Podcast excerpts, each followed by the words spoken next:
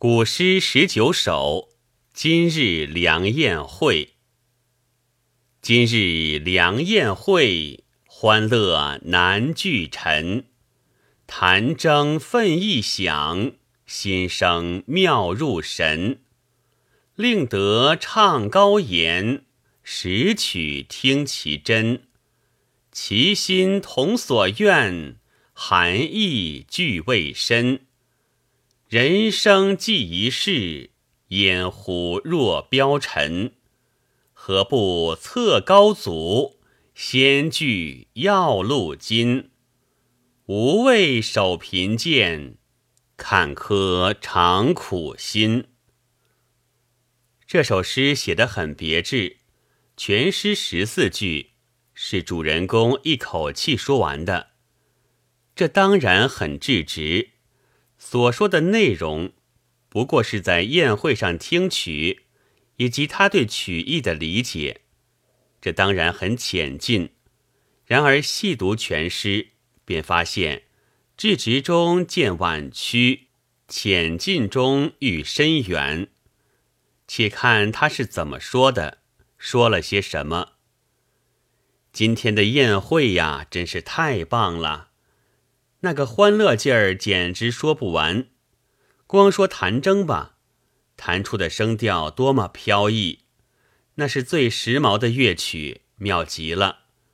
有美德的人通过乐曲发表了高论，懂得音乐便能听出真意，那真意其实是当前一般人的共同心愿，只是谁也不肯明白的说出。那就让我说出来吧。人生一世，有如旅客住店，又像尘土，一忽儿便被疾风吹散。为什么不捷足先登，高居要位，安享富贵荣华呢？别再忧愁失意，辛辛苦苦，长守贫贱。这段话是兴致勃勃的说的。是满心欢喜的说的，是直截了当的说的，中间用了不少褒义词、赞美词，讲宴会用良，用欢乐，而且难聚陈；讲谈争用意想，用心声，用妙入神，用令德，用高言；讲抢占高位要职。也用了很美的比喻，快马加鞭，先具要金。那么，主人公是真心宣扬那些诗人共有的心愿呢，还是似劝实讽，谬忧其辞呢？主人公是在听弹筝，而不是在听唱歌。钟子期以知音著称。当伯牙弹琴志在流水的时候，也不过能听出那琴声洋洋忽若江河，并不曾译出一首流水歌。